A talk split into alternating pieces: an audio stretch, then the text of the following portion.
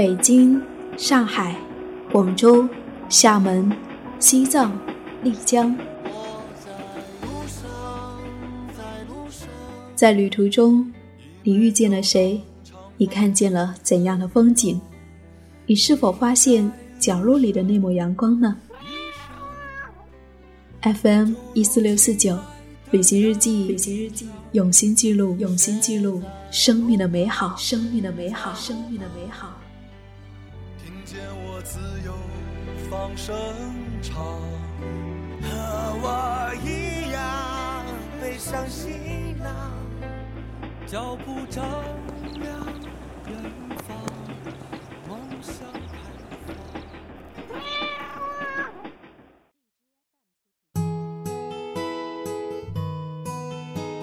嗨，亲爱的耳朵，你好啊，我是夏意，夏天的夏，回的意。很高兴要和你在一起，不知道你最近还好吗？今天想要跟你分享我写下的这篇文字。自从人类第一次直立行走，人类行走的半径越来越大，走出家门，走出小镇，走出城市，走出国家，人类的视野越来越广，在自身之外，仍有更广阔之地。等待人们去探寻。在十三世纪，意大利商人马可·波罗经过长途跋涉抵达东方中国，一路旅途见闻，在后来通过文字留下了《马可·波罗游记》。这一本旅行文学催生了整个欧洲的东方热，打破了宗教的谬论和传统的天圆地方说。在十五世纪航海时代，人类依靠航海远行，实现了人类文明的交融和进步。在二十世纪世界二战之后，现代旅行开始在全世界范围内流行。后来兴起的嬉皮运动，更是鼓励了更多囊中羞涩的年轻人走出狭隘的天地，去到世界各地旅行。到了消费主义盛行的今天，旅行已经成为了一种生活方式。人们或穷游，或团体游，或富游，不断寻求。旅行主义的新主张，在目之所及之外，是什么一直在牵引着人们一次次告别原地，去往远方？世界是丰富多彩的，每一个地方、每一座城市、每一个国度，都有独属于它的风景、人文、地理。不同地域之间有着明显的文化差异。而作为渺小的个体，我们不得不承认我们自身的局限性。而旅行则提供了一种身体力行的方式和这个世界对话。人们得以从局限的生活场所进入到更广阔的世界，从熟悉走到陌生的另一片天地。当我们身上代表的固有观念、文化和旅途城市的另一种文化相遇、碰撞。激发对话便有了可能。摄影师曲向东谈到，在过去，他是一位摄影发烧友。在一次北极的旅途中，当面对世界之巅那一刻的天地之大美，他突然感受到了何为瞬间即永恒。从那以后，他放弃了一切通过摄影、通过照片、通过取景把旅行风景保存下来的念头。而用全身心来感受那一刻，接受大自然给你的所有的馈赠。他说：“我们真的认识这个世界吗？我们在行走的过程当中，行万里路、读万卷书的过程当中，自然和人文的灵光，让我们睁开了双眼。旅行，它能够通过一个个瞬间，让我们真正的睁开双眼去看世界。”让我们以熟悉的环境作为参考，和陌生的未知的一切进行对比，我们会得到一种参照，进而从原本狭隘的观念中抽离出来，形成新的世界观。而在一次次的行走和归来中，我们会逐渐了解这个世界真正闪光的部分，那些值得人类永恒追求的事物。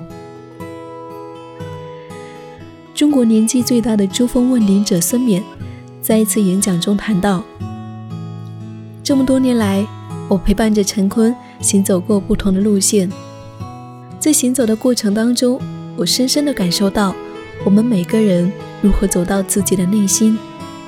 你自己的内心就是你的王国，在那内心这个王国里，你就是你的国王。远行是为了回来，回到我们世界的中心，抵达我们最遥远的目的地——内心殿堂。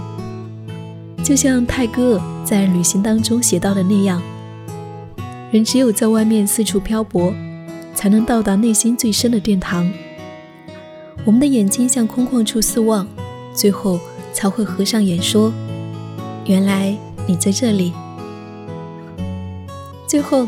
你会发现，这个世界依旧还是一样，不好也不坏。但是在我们内心深处，我们早已在精神的荒原走了很远很远的路。我们也不再是昨日的自己。任岁月流逝，我们依旧年轻如少年。这是旅行带给我们最美好的意义。旅行日记。用心记录生命的美好。感谢您的聆听，我是夏意，夏天的夏，回的意。如果你想听到我写下的更多文章，可以在公众号搜索 “nj 夏意”，大写的 “nj”，夏天的夏，回忆的忆，就可以找到我了。好啦，我们下一期节目再见。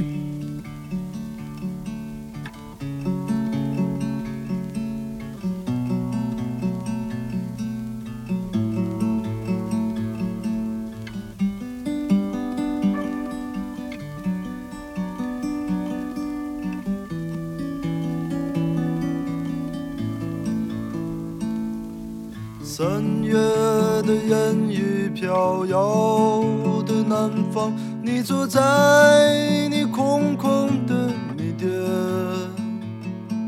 你一手拿着苹果，一手拿着命运，在寻找你自己的香。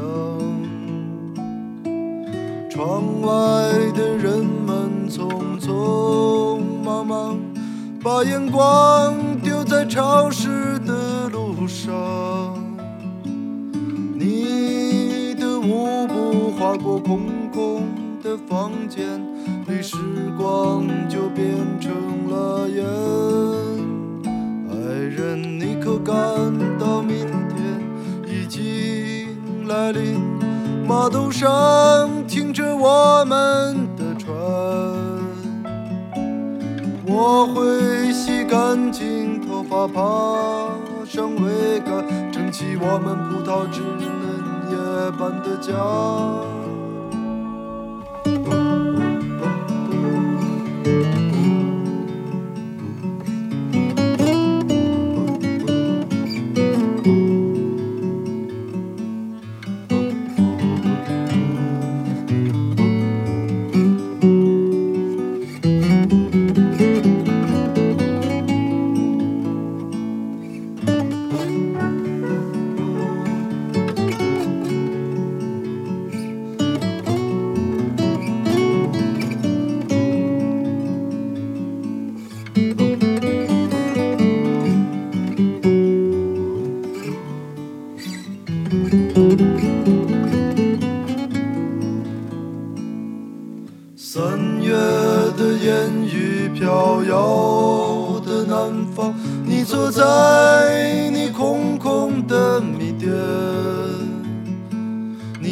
手拿着苹果，一手拿着命运，在寻找你自己的香。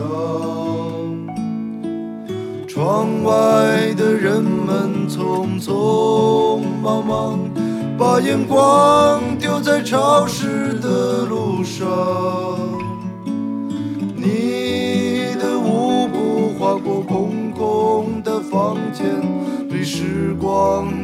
变成了烟爱人你可感到明天已经来临。码头上停着我们的船我会洗干净头发爬上桅杆撑起我们葡萄枝嫩叶般的家。